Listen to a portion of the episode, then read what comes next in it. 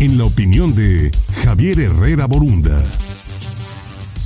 8 de la mañana con 14 minutos, como todos los jueves, por supuesto puntual llega la cita, la opinión de Javier Herrera Borunda. Adelante Javier, buen día. Gracias Luis, un gusto saludarte a ti y a todo tu auditorio como todos los jueves. Esta semana nuevamente recobra fuerza el tema del coronavirus. En los más de 40 días que han pasado a partir del estallido del brote, la preocupación en materia política y social ha venido en aumento. Hoy, además del riesgo sanitario que significa, ya vemos que está teniendo consecuencias financieras importantes. Son más de 43 mil casos confirmados y más de mil decesos.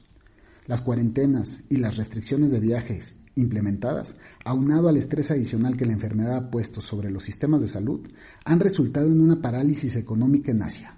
Recordemos que China, además de ser un gran consumidor de materias primas, es el principal exportador a nivel global.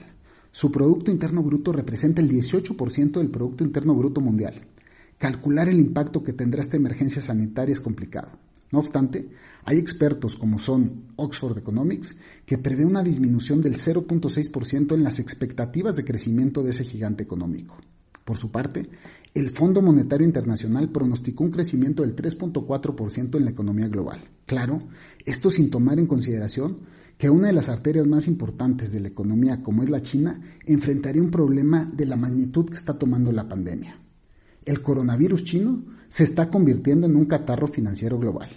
En este contexto, México ya no solo está obligado a tomar medidas sanitarias adecuadas para nuestra protección, sino que debemos de aprovechar la coyuntura económica para abrir más oportunidades aquí en el país. México puede ser una alternativa sólida y viable para las empresas que están buscando tener certidumbre comercial. Tenemos un andamiaje de tratados comerciales vasto, de los más completos que hay en el mundo, con acceso a una infinidad de mercados y con condiciones geográficas muy adecuadas. Lo peor que nos puede pasar en estos momentos no es solo tener un contagio del virus, sino tener un contagio de la mala salud financiera. Toda gran crisis presenta al menos la gran oportunidad de resolverla. Aprovechémoslo. Soy Javier Herrera Borunda y esta fue mi opinión. Los saludo.